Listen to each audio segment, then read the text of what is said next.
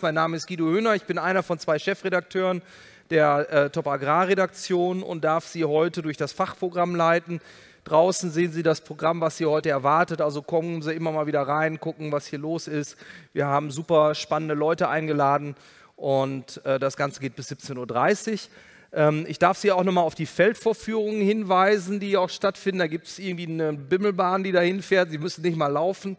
Ähm, die wird allerdings gefahren, die ist nicht autonom, also ähm, können das dann nutzen und sich dort die Maschinen im Feld auch nochmal angucken. Und wir steigen jetzt direkt ein in die Vorstellung. Ähm, direkt zu meiner Seite endlich mal eine Dame auf dem Podium. Ich glaube und fürchte, dass Sie die einzige Dame bei allen Fachpodien sind hier. Und wir haben eben im Vorgespräch schon festgestellt, Sie kennen das in diesem Metier. Ja. Also von daher werden wir da gleich eben äh, tief in die Diskussion einsteigen. Dr. Maria Tackenberg studierte und promovierte den Bereich Agrarwissenschaften an der Martin-Luther-Universität Halle-Wittenberg und nach Tätigkeiten für ProPlant und Bayer ist sie heute bei BASF Digital Farming GmbH Global verantwortlich für die Timing-Modelle Gerste Roggen sowie Manager und Teamleiter im Bereich On-Farm Development. Was das genau ist, kommen wir gleich auch nochmal genau. näher zu. Daneben sitzt Henning Schof, der ist heute hier als Landwirt zugegen aus Ostwestfalen und mit einem weiteren Betrieb in Sachsen-Anhalt. Herzlich willkommen auch hier. Danke. Dann ähm, Andreas Schlab ist Praktiker aus dem rheinland-pfälzischen Familienbetrieb äh, oder stammt aus einem rheinland-pfälzischen Familienbetrieb mit Ackerbau und Bullenmast. Bullenmast macht ja auch Spaß im Moment. Das ist einfach so. Nach einer leitenden Tätigkeit bei Mercedes-Benz im Bereich Digitalisierung entwickelt er seit rund zehn Jahren Apps und Software für die Landwirtschaft. Er ist Geschäftsführer von Plantivo und begeisterter Drohnenpilot. Das fand ich auch noch spannend, das habe ich noch mitgenommen. So, und last but not least, Volker Radmer studierte in Freising-Wein Stefan Landwirtschaft. Nach dem Berufseinstieg bei der Firma Fritzmeier mit Bodenprobengeräten und dem Beginn der GPS-Flächenvermessung ist er seit 2001 bei Rauch. Da sind wir uns auch schon häufig über den Weg gerannt. Dort ist er seit etlichen Jahren Vertriebsleiter Deutschland und auch im Produktmanagement aktiv. Herzlich willkommen auch. Okay, ähm, wir haben es gestern so gehalten, wenn die Vorstellung durch ist, könnten Sie klatschen, wenn es geht. Dann lösen sich die Leute. Ja. Dann lö löst sich das hier so ein bisschen und wir sind alle dann ganz angespannt. Ich fange mit Herrn Schof an.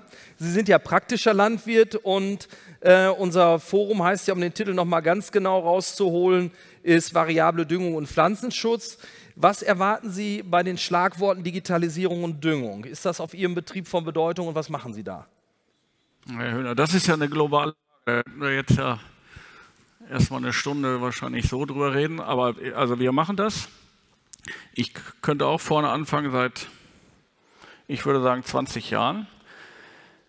Und ich werfe ja der Szene, das darf ich hier glaube ich sagen, Herr Müller, äh, damals habe ich der Szene vorgeworfen, dass man gesagt hat, wir legen da jetzt Algorithmen über äh, gemessene Werte und dann, was da rauskommt, ist der neue Pflanzenbau. Das ist natürlich nicht so gewesen. Aber ich würde mal sagen, im Unterschied von vor 20 Jahren ist, halten wir die Zeit heute für sehr reif.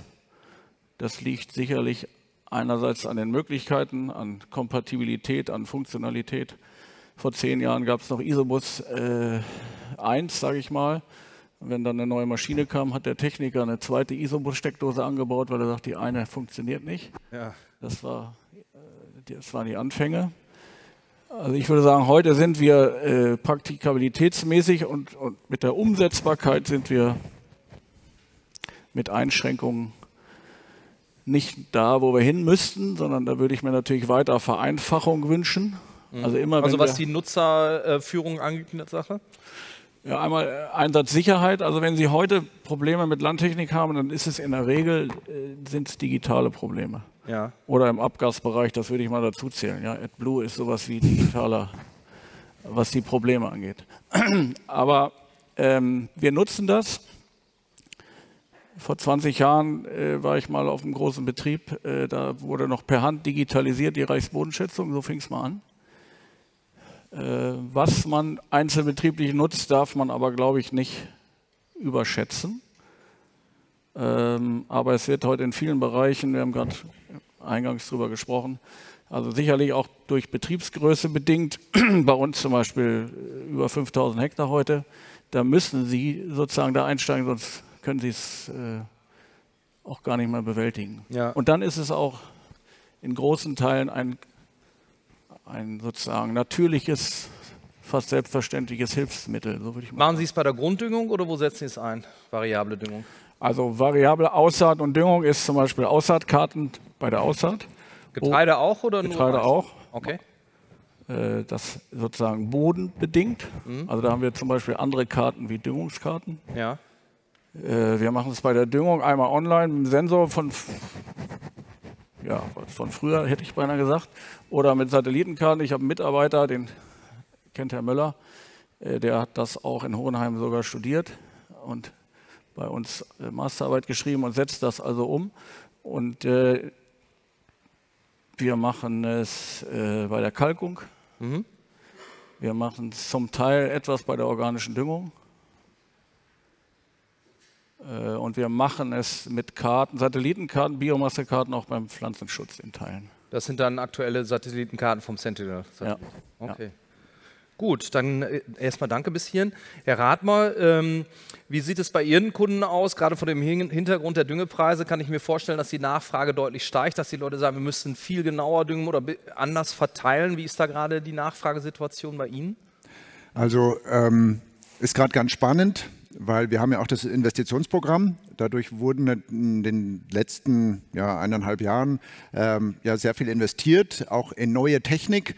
Mhm. Und äh, bei aller Kritik, was das Investitionsprogramm angeht, äh, merken wir hier schon, das natürlich nicht auf jedem Betrieb, aber auch auf vielen Betrieben dadurch wirklich ein Technologiewandel stattfindet. Also gerade wenn man jetzt mehr kleinstrukturierte Regionen anschaut, Süddeutschland oder sowas, da ist wirklich, da kaufen Leute, die einen 30 Jahre alten Düngerstreuer haben, den man noch so mit der Hand auf und zu macht, steigen dann in die Isobusmaschine um.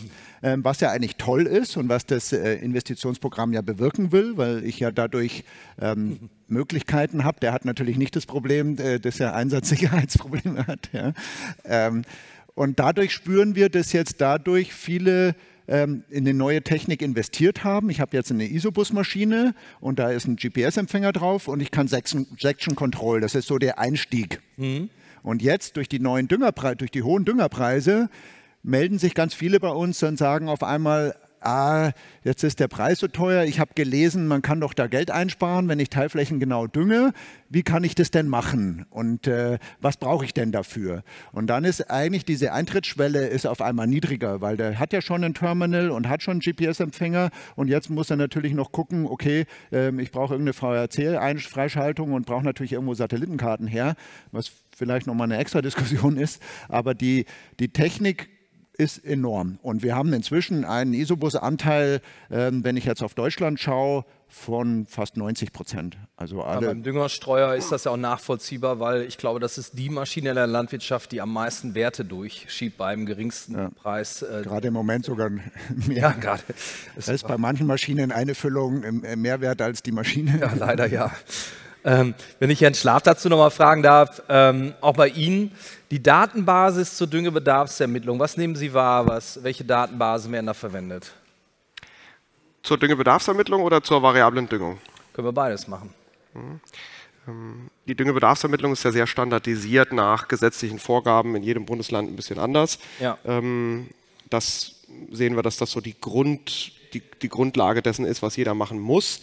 Ähm, und ähm, dadurch ist natürlich auch wieder ein Stück weit die Eintrittshürde niedriger, wenn ich schon die Flächen ähm, habe, habe schon meine Obergrenze und kann dann dagegen die tatsächliche Düngung nachher planen wir sehen da so ein bisschen zwei Gruppen. Es gibt die Experimentierfreudigen, die dann gerne ähm, alle möglichen Daten miteinander verrechnet haben wollen, die schon länger vielleicht Ertragskarten haben, die sie verwenden wollen, die Bodenkarten äh, haben.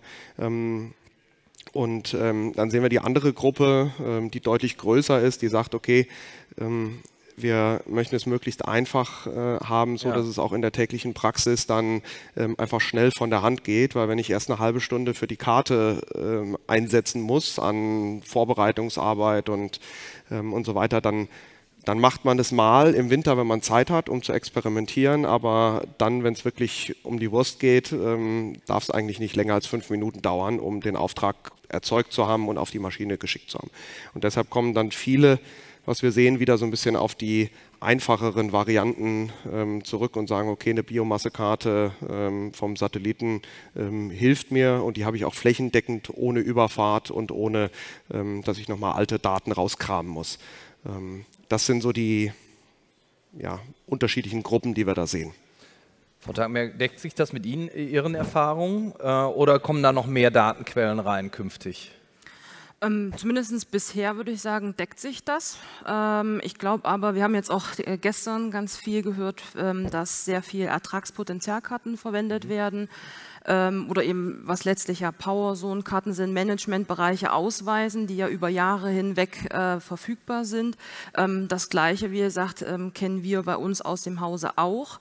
Was wir aber zusätzlich machen, ist natürlich dann auch in der Saison ähm, über ähm, äh, weil die, ich sag mal, die äh, Karten, die jetzt da die Power Zones sind, das sind ja eher relative Karten, die sagen halt, da ist halt äh, besserer Boden, dort mhm. schlechterer Boden oder dort ähm, ist ähm, der Bestand besser oder schlechter, geben aber letztlich, wenn man sagt, ich möchte vielleicht auch Felder vergleichbar haben, ähm, eben nur den, die relative Aussage und sagen nicht, wie viel ist dort das viel, sodass wir zum Beispiel bei uns noch zusätzlich dann mit äh, Blattflächenindex-Modellen ähm, dahinter ähm, arbeiten, wo dann vielleicht auch in der Saison nochmal genau genaue Applikationen erfolgen können. Dieser Blattflächenindex, wo generieren Sie den raus? Kann man die aus der Satellitenaufnahme aufnehmen oder muss er vor Ort aufgenommen werden?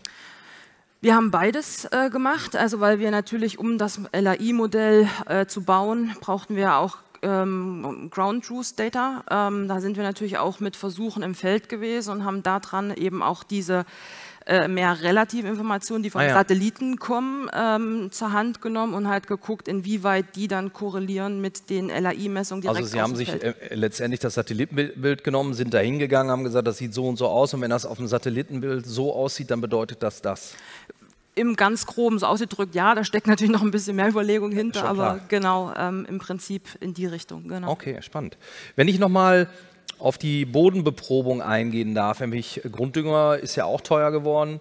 Ähm, Herr Schof, machen Sie das digitalisiert, die Bodenprobenahme? Ja, das machen wir digitalisiert, auch schon sehr lange, aber wir ähm, sozusagen würden jetzt eher einsteigen, das ist aber ein Sonderfall oder vielleicht kein Sonderfall bei Betrieben, die organisch düngen, mhm. halten wir es für komplizierter, weil wenn Sie sozusagen die organische Düngung darüber machen diese Betriebe ja wie wir oder zum Teil die Grunddüngung. Und dann müssten sie ja die organische Düngung variieren und variieren damit auch den Stickstoff. Das geht eigentlich nicht. Ja. Ähm, aber wir haben zumindest einen Überblick, dass wir immer die Bodenproben seit 15 Jahren immer im gleichen Raster nehmen. Also immer die gleichen also, Stellen alle drei Jahre dann oder wie? wie? Äh, ja, fünf Jahre ne, ist ja fünf das Jahre machen sozusagen die, ja, okay. das reicht ja auch aus. Aber wir haben zumindest dann interpolierte Karten, wo wir wissen, wo eine Unterversorgung droht oder eine Überversorgung ist. Und darauf kann man eigentlich nur reagieren, indem man sozusagen die Grunddüngung, zum Beispiel die organische, im Durchschnitt senkt und, und dann sozusagen mineralisch das ausgleichen würde. Ne? Also zum Beispiel beim, bei der Maisaussaat mehr oder weniger Phosphat. Diese Bodenprobenahme, macht das ein Dienstleister für Sie? Der ja. befährt die Fläche dann mit einem Speedprop oder sowas? Ja. Okay, gut. Also schon immer mit, früher mit dem Quad, genau. Ja, ja. okay, ja. gut. Ähm, das, das kommt bei uns in der Gegend auch immer mehr. Ich würde dann ganz gerne Herrn Schlapp nochmal fragen, wenn man diese Programme sieht, die dahinter liegt sind, müssen die nutzerfreundlicher werden und wie, wie ist die Entwicklung da drin? Ist das eine Dienstleisteraufgabe dann aus den Bodenproben heraus die Düngekarte zu erstellen oder kann das der Landwirt selber? Wir sehen das von den, also wir arbeiten viel mit Bodenprobennehmern zusammen und mhm. die ähm, gut organisierten davon versuchen diese Kette einmal abzubilden. Die sagen, ich nehme ähm, eine Potenzialkarte oder ähm, ja, eine, im Zweifelsfall die Bodenschätzung, ähm, auch wenn, wenn sie nichts anderes haben und sagen, sie ziehen dann konkret nach diesen Zonen die Proben und die auch konstant, wie Sie sagen, ähm, über die, über die Jahre verteilt, um das, was man aus anderen Karten kennt, nochmal zu verifizieren und mit genauen äh, Nährstoffen und Analysen zu hinterlegen. Ähm, und dann darauf nicht so eine allgemeine ähm, Düngeempfehlung abzuleiten, sondern tatsächlich eine angepasste auf den Betrieb mit. Wie viele Zonen unterteilen Sie dann so ein Feld? Das äh, hängt natürlich sehr von dem wechselnden Boden ab, aber was ist so der Standard? Es hängt von der Zahlungsbereitschaft des, äh, des Landwirts ab. Ähm, manche sagen, ich möchte das, was ich gesetzlich muss und keine Probe mehr. Ähm, aber äh, wir sehen, dass immer mehr die Raster kleiner werden, ähm, die Raster auch nicht mehr im Schachbrettmuster gezogen werden, sondern eben genau nach diesen nach den örtlichen ähm, Verhältnissen. Nach den örtlichen Verhältnissen, nach den, äh, nach den Zonen. Das sind natürlich die Ideal die Idealfälle das heißt, und dann kann ich eine fertige. Feld dann in drei, vier verschiedene Zonen und sage, auf in Bereich 1 kommt so und so viel und in Bereich 4 in so und ja. so viel. Also typischerweise so vier, fünf Abstufungen ja. ähm, ähm, und dann je nach Feldgröße, ähm, ich sag mal alles ähm, so im 1 bis 3 Hektar Raster äh, bei, bei größeren Flächen äh, sehen wir da ganz gut. Und ähm, am Ende ähm, kann der Probenehmer natürlich sagen, ähm, ich habe diese relative Verteilung oder ich habe die Zoneneinteilung gemacht. Ähm, dem einzelnen Betriebsleiter wollen wir aber immer die Möglichkeit geben, dass er selbst dann sagen kann, ähm, wie weit möchte ich die Spreizung haben in meiner Düngung ähm, und möchte ich entweder homogenisieren oder möchte ich eine Potentialdüngung machen, weil auch da ähm, sehen wir noch auch wissenschaftlich noch keinen absolut richtigen Ansatz, wo man sagen könnte, der ist in jedem Fall. Wo geht der Trend hin? Potenzialdüngung? Wir sehen mehr Potenzialdüngung. Das heißt, also, dass ich die Bereiche, wo ich Brotweizen und Maximalertrag habe, da kommt der meiste Dünger rein. Ich weiß, da habe ich gutes Potenzial, da habe ich vielleicht einen starken Bestand, aber die Qualität passt nicht, wenn ich die gleiche Düngemenge ähm, ausbringe wie in den schwächeren Zonen. Das heißt, also wir sehen einen stärkeren Trend Richtung Das ist ja auch, denke ich mal, für Betriebe, die rote Gebiete haben, sicherlich auch eine ganz wichtige Geschichte, weil ich da ja schlagspezifisch angebe. Ne? Äh, Herr Rathmer, ich weiß, dass Sie ja wieder ein Stück äh, zurückgegangen sind, in dem Sinne, dass es wieder pneumatische Düngerstreuer bei Ihnen gibt. Ist denn diese Applikationskarte, ist das ein Grund dafür wieder? Also ja, äh, jahrelang haben wir geworfen, jetzt ja, beim Großstreuer haben sie es ja schon länger, jetzt haben sie ein angebautes Gerät mit einzelnen Dosierrädern. Ist das die Nachfrage danach, dass ich also noch in einem feineren Raster arbeiten möchte? Also ähm, die Nachfrage ist vielleicht da auf so einem Gremium oder so einer Veranstaltung, wie wir hier sind. Aber wenn wir mal richtig in die Fläche gehen, da ist eigentlich eher relevant, dass ich schärfer grenzstreue und ich keinen Ärger mit den Joggern und den Spaziergängern bekomme. Ja, okay. ja. Aber ähm, für uns ist es einfach so, wenn man jetzt sieht, wir haben äh, natürlich eigentlich jetzt vor einem halben Jahr war es eher noch so das Thema Farm-to-Fork-Strategie. Ähm, wie schaffen wir es, die Verluste äh, zu reduzieren und die Düngeraufwandmenge runterzukriegen und tro trotzdem genug zu ernten, weil äh, Landwirte müssen ja trotzdem ihr Geld verdienen. Ja? Und ja. Ähm, jetzt kommt natürlich noch diese Düngerpreise dazu, wo natürlich alle sagen, okay, äh, wie schaffe ich es, meinen Ertrag zu erreichen? Also dieses Thema Düngereffizienz steigt natürlich viel höher. Und weil der Preis einfach so gigantisch ist gerade. Genau. Und jetzt ist natürlich auch die Frage Potenzial oder nicht. Äh, letztendlich ist ja die Vision, jede einzelne Pflanze zu fragen, äh, welche Menge äh, Nährstoff brauchst du und wann, damit du den optimalen Ertrag kriegst. Ja, genau. Das ist der Praktiker und die Theoretiker. der Betriebswirtschaftler wahrscheinlich mehr Und äh, da sind wir noch weit weg, aber ich meine, es tut sich wahnsinnig viel, wenn man sieht, wie in den letzten ähm, Jahren auch die Genauigkeit von den Sentinel-Aufnahmen eigentlich da besser geworden sind oder auch die, die Softwarelösungen, die daraus eigentlich ihre Schlüsse ziehen können und wir Raster im Moment von 5 mal 5 Meter oder was kriegen, ja, ähm, dann sind wir ja schon. Wenn ich jetzt einen, einen 30 Meter oder 27 Meter Streuer habe, ja, dann kann ich jetzt einen Scheibenstreuer, der noch die doppelte Überlappung macht, den kann ich rechts und links äh, dosieren, wenn ich einen guten habe. Mhm. Und dann habe ich aber 5x5 Meter Raster vom Satelliten. Warum nicht kleiner gehen? Und das ist der Ansatz für den Pneumatikstreuer. Wir haben die Maschine, die jetzt hier draußen fährt, hat eine Teilbreitendosierung. Da kann ich also nur 7 Meter Ungrad dosieren, aber wir sind doch auf dem Weg auf die Einzeldüsendosierung. Dann habe ich dann 1,20 Meter, wo ich variieren kann. Und äh, da sind wir dran, dass wir sagen, wir müssen als Hersteller die Technik vorbereiten die dann zum Beispiel die Softwarelösungen oder auch Sensoren, da ist ja auch viel im Gange, was, was da passiert, ähm, zum Beispiel, dass wir das dann umsetzen können, was eigentlich die Vorgabe da ist. Das ist unsere, unsere Vorgabe. Ja. Wir haben das Stichwort gerade gesagt, Sensoren. Ich habe mal mitgekriegt, dass es relativ anspruchsvoll ist, Dünger-Applikationskarten und Sensordaten übereinander zu bringen, weil es dann irgendwann so viel Informationen gibt, die, äh, ist das so? Also ich also bin jetzt bei der Stickstoff. Verlasse ich jetzt natürlich mein äh, Metier, ähm, weil es gibt ja unterschiedliche Anbieter und es gibt auch Anbieter von Sensoren, die beides nutzen, die also quasi äh, Satellitenkarten oder Applikationskarten zusammen mit dem Sensorwert verschneiden. Ähm, es gibt auch welche, die arbeiten dann solo und sagen, naja, ich habe ja eh bewölkt, also mache ich das, was der Sensor mir sagt. Ja. Ist das, Herr Schof, nutzen Sie Sensoren äh, zum Düngen? Ja, ich muss äh, eins kurz vorwegschicken, Herr Rathmann, Sie hätten eigentlich protestieren müssen, weil Herr Höhner gesagt hat, Sie haben jetzt einen Rückschritt gemacht mit dem Pneumatikstreuer. Ich sage ja immer etwas plakativ, wenn ich Frau Kühners gewesen wäre, hätte ich nur eins gemacht in meiner Amtszeit, die Glücksschleudern verboten. Äh, weil die können ja heute alles, aber äh, wir werden, glaube ich, äh, das werden Sie, glaube ich, auch bestätigen können, wir kommen einfach an. Also wenn ich mich über Exaktheit in der Düngung unterhalte, dann darf ich mich nicht über Schleuderstreuer unterhalten. Ja, und das ist natürlich leider, muss ich das äh, uns Berufs-, uns Bauern vorwerfen. Ähm, fragen Sie mal Landwirte, warum, äh, was der größte Vorteil an einem Düngerstreuer ist, also einem Schleuderstreuer, weil es so schön schnell und einfach geht. Ja. Und schnell und einfach heißt aber nicht immer richtig. Und deswegen glaube ich, es ist kein Rückschritt, sondern es ist dringend notwendig.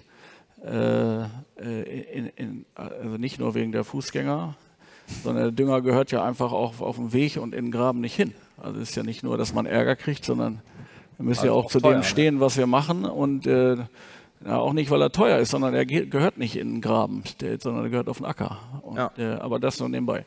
Äh, und äh, nee, wir machen das glaube ich nicht. Also leider ist, äh, ich habe schon Dr. Möller gesagt, äh, ohne, ohne meinen Christoph Güser bin ich manchmal aufgeschmissen, an der Stelle auch.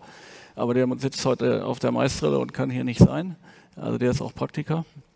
Aber wir fahren zum Beispiel mit dem Sensor, wenn ich da ein Beispiel geben soll, machen wir das, was wir vor 20 Jahren per Auge gemacht haben, äh, wo wir sozusagen die Felder abgefahren sind mit Nitratdüngern, zum Beispiel Kalkamon, den wir sonst nicht einsetzen, um sozusagen eine Ausgleichsdüngung zu machen per Auge. Im ähm, Grunde genommen ist das ja, ähm, man kann das ja eigentlich so platt sagen, die Digitalisierung macht ja das, was der Landwirt früher, weil er die Fläche überschauen konnte, sowieso gemacht hat. Wenn Wollte so sein, Fuß ja. drüber gelaufen ist, äh, der hatte eben war auch dicht an der Pflanze dran und hat dann halt ein bisschen mehr gestreut. Ja. Und das wird halt bei den Flächen nicht anders möglich ja. sein. Ne? Ja. Also das machen wir zum Beispiel im zeitigen Frühjahr, das nennen wir Ausgleichsdüngung, das machen wir nicht mit dem Satellit, weil Satellitenkarten dann manchmal noch äh, zu wenig, das müssen Sie aber besser sagen, da ist zu wenig Biomasse, mhm. um sozusagen das, äh, das deckt sich auch oft mit den Säkarten, ne, weil ich mhm. natürlich auf einer Tonkuppe immer schwieriger einen Bestand etabliere er wächst langsamer, läuft schlechter auf und so weiter. Also das machen wir mit einem Sensor, weil es aus unserer Sicht möglichst früh erfolgen muss. Also wenn ich einen Bestand ausgleichen will, dann kann ich das nur ganz früh machen. Und äh, restliche Dinge würde ich sagen, andersrum dann, wenn, wenn, wir jetzt von Potenzialdüngung reden, dann würde ich sagen, kann man das gut mit, mit Sentinel-Bildern machen, weil ich dann sagen kann, wo ist jetzt bei der letzten Düngung, wo viel Biomasse ist, äh, Eiweißgehalte und so weiter, da muss auch viel hin. Und ähm. zu den Zonen würde ich nochmal sagen, das weiß ich aber nicht, dass, äh, zu der Frage, wie viele Zonen eigentlich, das ist vielleicht auch schon eine Altersfrage bei mir, aber wir sind wieder, wir kamen mal von vor 20 Jahren bei Kalk und sowas von drei Zonen, dass wir einfach gesagt haben, wir wollen Durchschnitt mehr und weniger, mhm. aus welchen Gründen auch immer, Boden oder Bestand oder so. Mhm. Und dann gab es ja mal Ansätze mit bis fast unendlich, sag ich mal.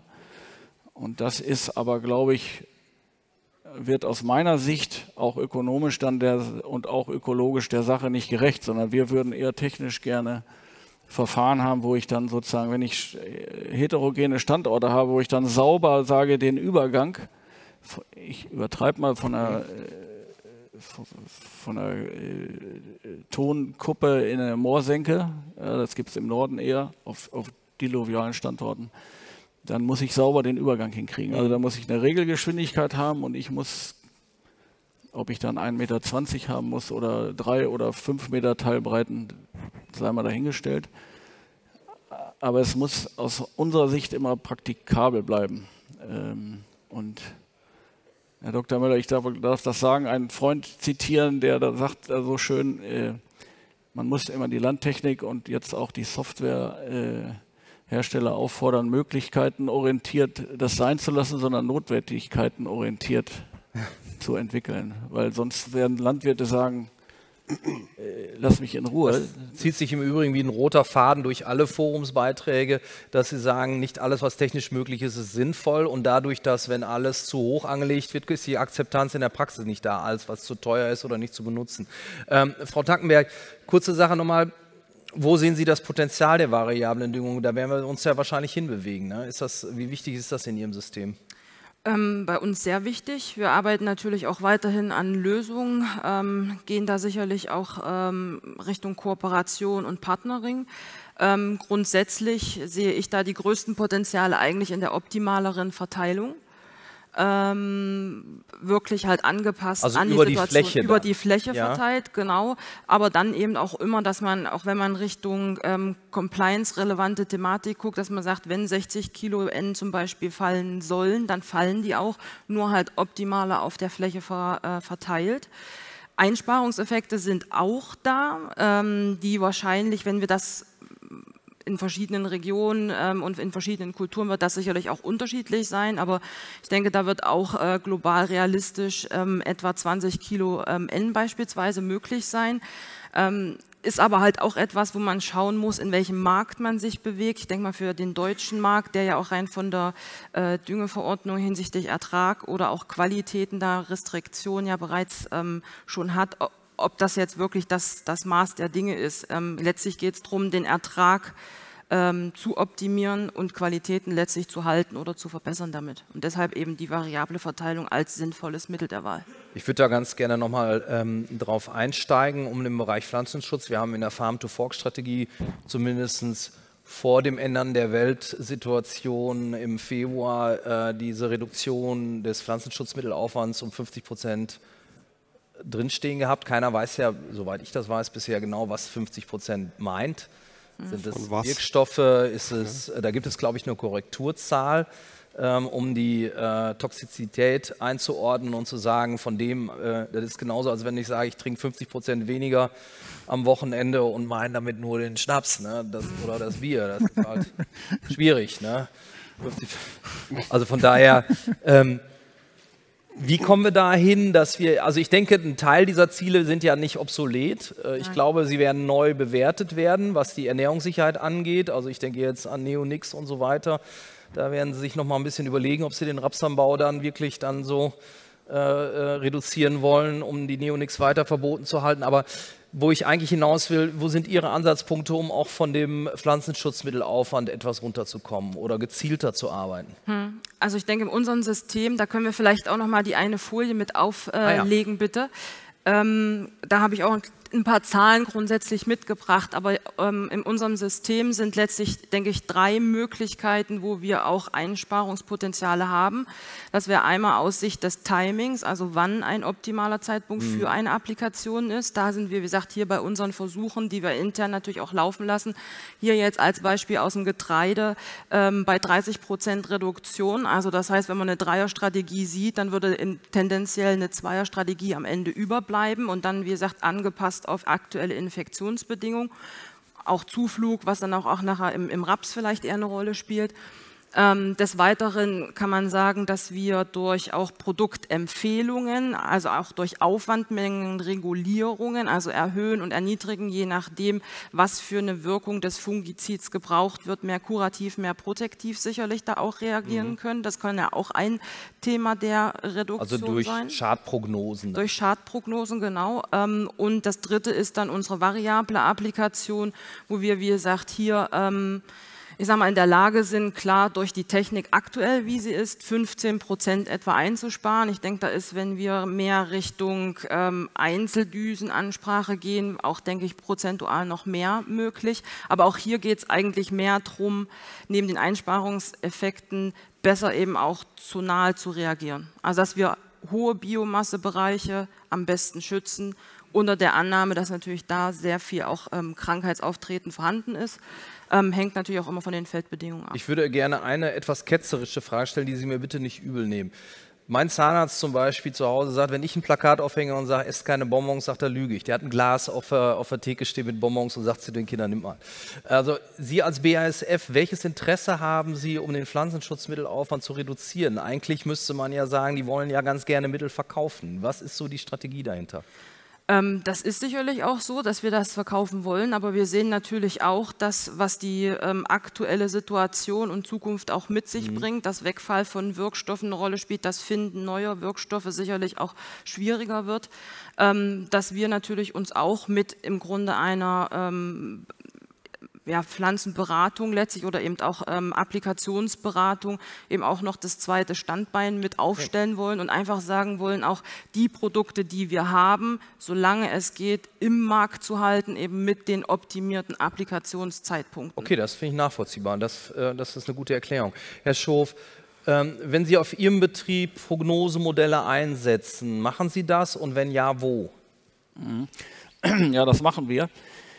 Ich wollte an der Stelle noch mal sagen, ich glaube, dass es eine, äh, genau die richtige Zeit ist, äh, wie sozusagen der Agri-Router, wie sie jetzt agieren hier. Äh, weil ich glaube, vor fünf Jahren oder auch vielleicht sogar vor drei Jahren hätte man gesagt, technisch ist das, also sozusagen um das ganzheitlich zu betrachten, ja, Pflanzenbau ist ja, ich ich nutze lieber äh, dieses Wort nachhaltig, ist ja leider so äh, abgegriffen. Also ganzheitlich trifft es, glaube ich, ganz gut. Äh, und da ist der Agri-Router bestimmt eine gute Möglichkeit, das alles zu verzahnen. Ich würde nämlich sagen, wenn man anfängt zu sparen, was wir natürlich, äh, was wir für uns als Landwirt in Anspruch nehmen, eigentlich ja schon immer getan haben und mhm. werden das nicht aus ökologischer Überzeugung ist, vielleicht aus ökonomischer, besser ist beides. Ähm, dann fängt es zum Beispiel bei den Drillmaschinenherstellern an. Bevor man über Pflanzenschutz redet, kann man ja über den Bestand reden. Wenn ich jetzt von Einzelkorn bei Getreidebestände sehe, die sind natürlich, wenn es gelingt, was technisch sehr aufwendig ist, schon mal wesentlich weniger anfällig auf Lager. Also ich spare Pflanzenschutz, was Verkürzung angeht. Die sind weniger anfällig auf Fußkrankheiten. Ich spare Pflanzenschutz, was äh, Fußkrankheiten angeht. Ähm, ich habe äh, eine bessere Beerntbarkeit und spare Diesel, weil das Dreschen leichter geht bei gleichem Ertrag. Also ich finde schon, dass äh, die Zeit sozusagen reif ist, das ganzheitlich zu betrachten. Und da ist zum Beispiel sind Prognosemodelle sehr gut. Man sieht aber die Komplexität. Also wir haben jetzt zum Beispiel seit zwei Jahren Wetterstationen aufgestellt, die auch gleichzeitig mit ISIP äh, mhm. konferieren, mhm. was Prognose angeht. Das, unsere jungen Betriebsleiter nutzen das auch ich muss mich da anstrengen. Ich bin ja noch aus der analogen Zeit so ein bisschen. Und äh, finde find das aber echt, das ist, weil es das kann ich sogar bedienen, das es geht einfach und schnell und vor jeder Entscheidung sage ich immer, was sagt ISIP, wie wollen wir uns entscheiden, was machen wir? Das sagen mir auch Landwirte. Ich hatte mal mehrere getroffen, die auch Wetterstationen einsetzen, die sagen, es ist noch nicht so, dass die mir die Strategie vorgibt, sondern ich habe es als Backup. Mhm. Und deren Wunsch war im Grunde genommen, die kurative Wirkung abzuschätzen. Die sagen, dass ich jetzt los muss, weiß ich, aber ich weiß nicht genau, wann ich das nächste Mal los muss. Wie lange ist noch im Prinzip äh, äh da entsprechend die vorbeugende Wirkung da? Ne? Aber dazu, wenn ich das noch sagen darf, gehört aber auch die ganzheitliche Betrachtung. Also wir versuchen zum Beispiel auch natürlich, also mit Hilfe dieser Prognosemodelle so nah an der Infektion zu sein. Ich spare auch damit, dass ich eben nah an dem Ereignis bin äh, bei Septoria ist zum Beispiel gar nicht so einfach, das über äh, Bestandesdichte zu machen. Wenn ich dünne Bestände habe, habe ich mehr Septoria. Also da muss ich dann die Funktion sozusagen umkehren. Also das ist schon ziemlich komplex. Aber wenn man, wenn man nah am Bestand ist, das heißt, wir versuchen zum Beispiel jede Kultur in maximal drei Tagen durchfahren zu können. Mhm. Ja, dafür brauche ich leistungsfähige Technik und die darf dann möglichst auch nicht ausfallen, wenn ich in drei Tagen eine Kultur fahren will. Und das muss ich dann auch noch zum Teil in Schicht machen oder auf den Wind achten und muss tagsüber aufhören. Also Sie meinen im Prinzip auch die Sicherheitszuschläge, die einige über Jahre gefahren haben, zurückzunehmen und zu sagen, wir sind viel dichter am, am wirklichen echten Einsatzpunkt? Das ist das Ziel, ja, würde ich sagen. Ökologisch und ökonomisch. Spannend, der Schuh.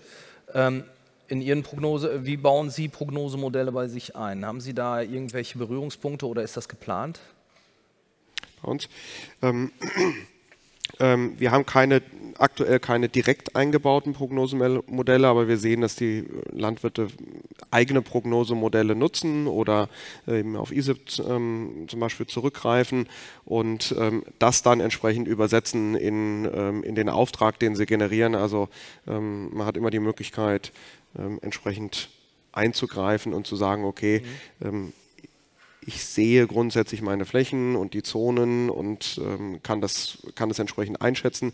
Wie ich dann darauf reagiere, mit welcher Aufwandmenge ähm, und mit welcher Abstufung, ähm, das ist dann letztendlich auch was, was wir schon sehen, die meisten gerne noch selbst in der Hand haben wollen. Ähm, sie schauen sich dann an, was ist die Empfehlung ähm, und daran orientieren sie sich, aber das wird immer noch mal überlagert mit eigener ähm, Erfahrung oder, ähm, oder Strategie ähm, und deshalb lassen wir da eine gewisse Flexibilität.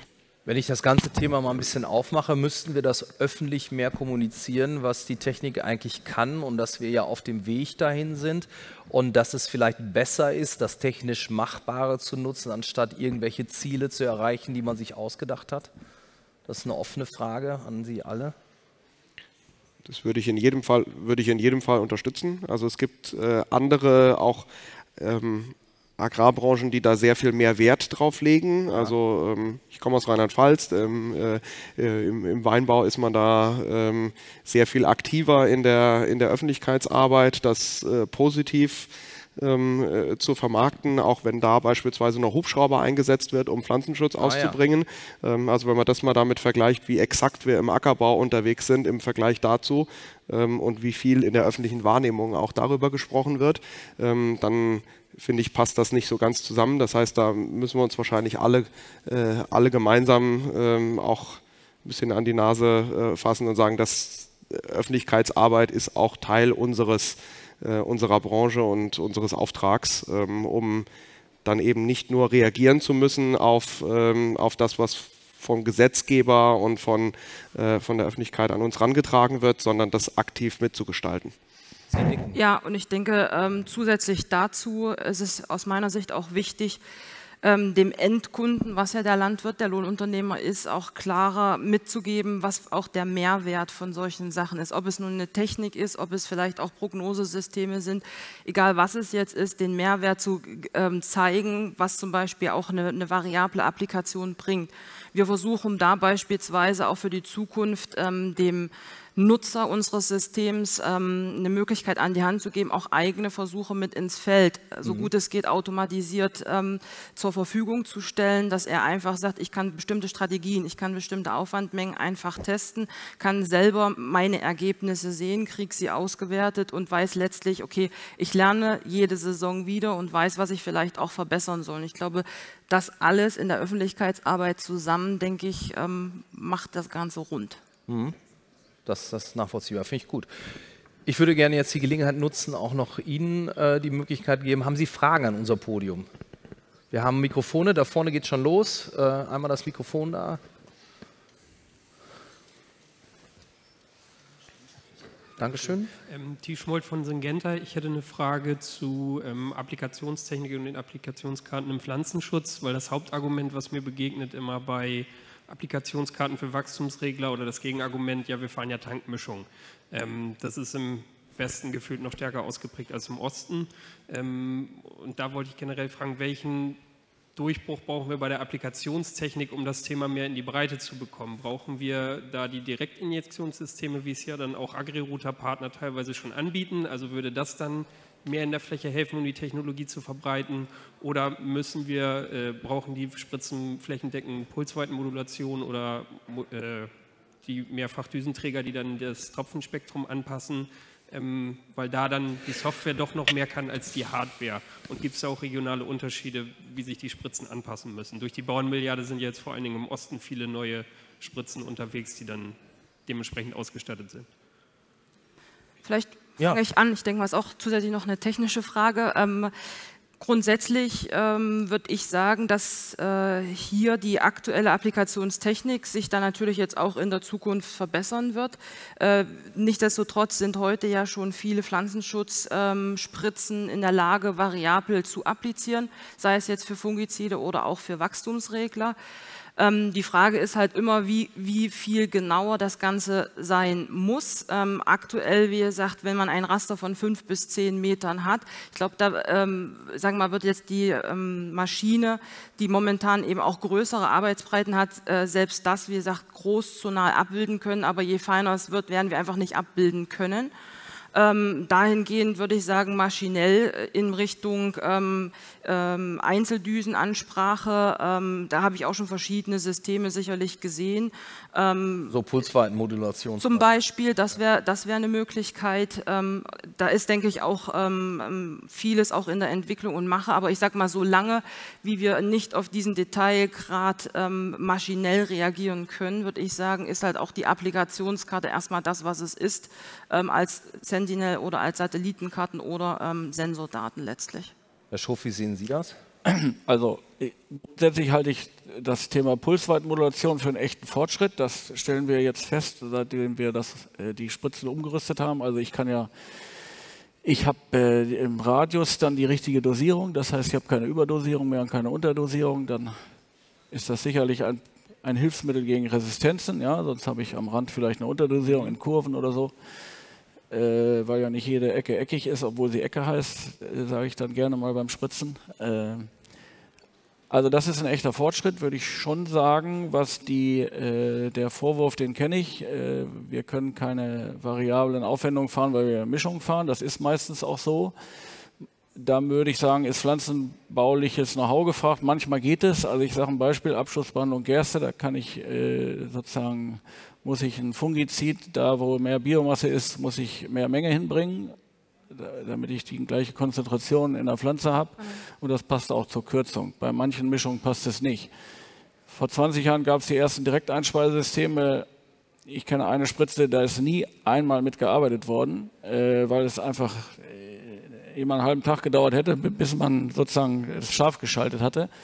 Das glaube ich schon, dass die Technik da aufgefordert ist. Das wäre äh, es gibt ja jetzt eine äh, Lösung, die eben durch dieses Direct Inject eine Komponente dann relativ schnell vorlädt bis ja. zur Teilbreite. Ne? Also deswegen wird das zum Beispiel in der Kommission der DLG auch, äh, ist das immer ein sehr gehyptes Thema zu Recht, aber dass man sagt, also wir versuchen das mal wieder zu prämieren, um zu sagen, also dass man das als Zeichen setzt, äh, um, um das in die Praxis zu bringen. Ja. Würde ich Frage sagen. eben noch, was mich wirklich interessiert, jetzt auch persönlich. Sie haben gesagt, Sie haben Ihre Spritze mit PWM umgerüstet. Ist das ein T-Jet-System dann? Oder? Nee, das ist ein Raven-System, ja. Das heißt also, eine bestehende Spritze, die Leitung an, die, die Düsenstöcke ausgetauscht? Ja, wir haben schon die Spritzen getauscht. Ach so, ja, weil Sie sagten, tauschen.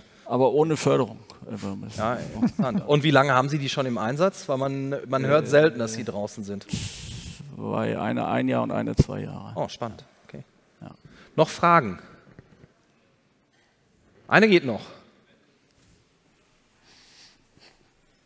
Keiner? Gut. Dann äh, vielen Dank, dass Sie zugehört haben und besonders vielen Dank, äh, dass Sie hier waren. Wir können jetzt nochmal klatschen. Das. So.